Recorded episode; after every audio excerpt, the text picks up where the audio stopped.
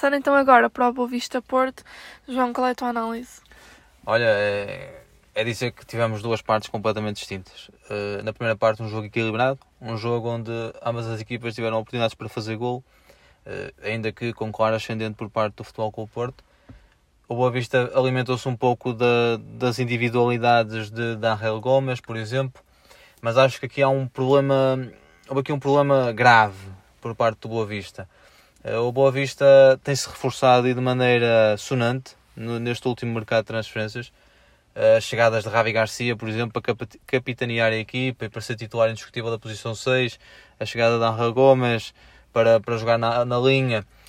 E de Rami. Rami chegou com pompa e circunstância ao Boa Vista, um antigo central eh, internacional pela França, um jogador com capacidade e com, e com nome no futebol europeu, mas acho que o problema esteve aí. O problema esteve aí no jogo com o futebol com o Porto. Rami que ainda está em fase de adaptação à equipa e que ainda não, não tinha até o momento feito nenhum minuto uh, com a camisola do Boa Vista, é lançado aos tubarões neste jogo com o Futebol com o Porto. E na primeira parte não se notou muito, mas na segunda parte, com um ascendente claro por parte do Porto, notou-se claramente que Rami ainda não está, ou melhor, está longe, longe mesmo, de estar totalmente adaptado às ideologias do treinador Vasco Seabra.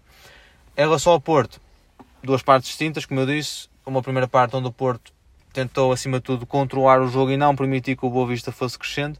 Numa segunda parte, não. Aí tivemos um Porto completamente letal, um Porto clínico na finalização e um Porto que merece inteiramente esses três pontos. É continuar a ser um Porto à imagem do seu treinador, à imagem de Sérgio Conceição. Um Porto que não está de maneira alguma a colocar os seus reforços já de, de rompante no 11 inicial, prefere sim apostar naqueles que lhes trouxeram os títulos das épocas transatas e aqui destaco o bis de Marega. O segundo gol de Marega é todo ele uma jogada coletiva muito bonita por parte da equipa do Porto. Eh, destaco as exibições de Sérgio Oliveira uma vez mais a dar estabilidade ao meio campo do Porto.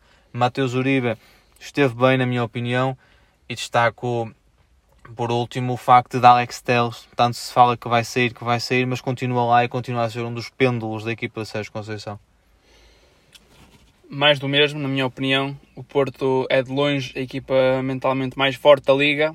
É uma equipa com estofo de campeão, uma equipa mais de um treinador, como eu já referi na semana passada. E acho que será um, será um fortíssimo candidato. Quem acha que o Benfica vai ganhar isto de, de cavalinho pelos esforços que tem e pelo treinador que tem, engana-se. Porque acho que o Porto vai dar muita luta. Que o Porto vai dar, vai dar muita luta, mas Acho que o Benfica, se não for campeão com o investimento que faz, eu acho que mais vale irem todos para casa. Depois, com, com o treinador que tem e com os jogadores que tem, acho que não se admite outra coisa senão o Benfica ganhar o campeonato. Embora, se por outro lado, se o Porto ganhar o campeonato contra este Super Benfica, uh, certa condição merece uma estátua no Porto, se é que já não merece já. Mas, portanto, ao jogo. Uh, uma primeira parte bem disputada. Angel Gomes está, está a mais no Boa Vista e principalmente está mais no Campeonato Português. É de ligas, uh, ligas top europeias.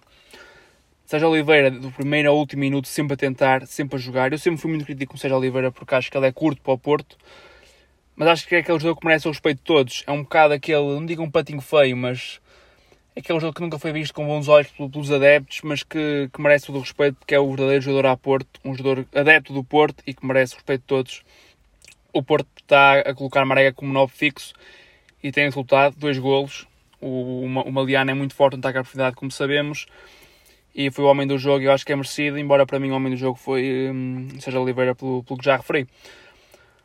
O Porto teve dificuldades, mas quando o Otávio e o Corona se, se juntaram, a magia dos dois resolveu, foi o primeiro, e a partir do momento que entrou o primeiro o Boa Vista nunca mais conseguiu orientar, e foram dois, três, quatro e cinco, até podia ter sido mais. Quanto ao Boa Vista, eu acho que o Boa Vista tá, sofre um bocado de falta de rotinas, que apenas, neste momento, se o sonho erra apenas um jogador é titular, ou dois, que Gustavo Sauer e Paulinho, o resto é tudo novo. Temos o Nuno Santos muito rotativo, acho que vai ser uma das relações da Liga muito interessante, como o João referiu no, no, naquele vídeo que fizemos do, das revelações da próxima época, neste caso desta.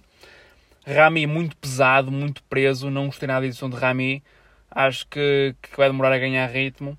E aquele resto, os Gomes, por amor de Deus, ele pode ser um central muito promissor, mas dos dois jogos que eu vi dele, com o Nacional agora com o Futebol Clube Porto, ele comete erros como, como como eu bebo água, por amor de Deus, aquilo não pode ser. Mas acredito que, que há que dar tempo a Vasco se abra, há que dar tempo ao Boa Vista, que acho que o Boa Vista, como, como acho que é um candidato à Europa.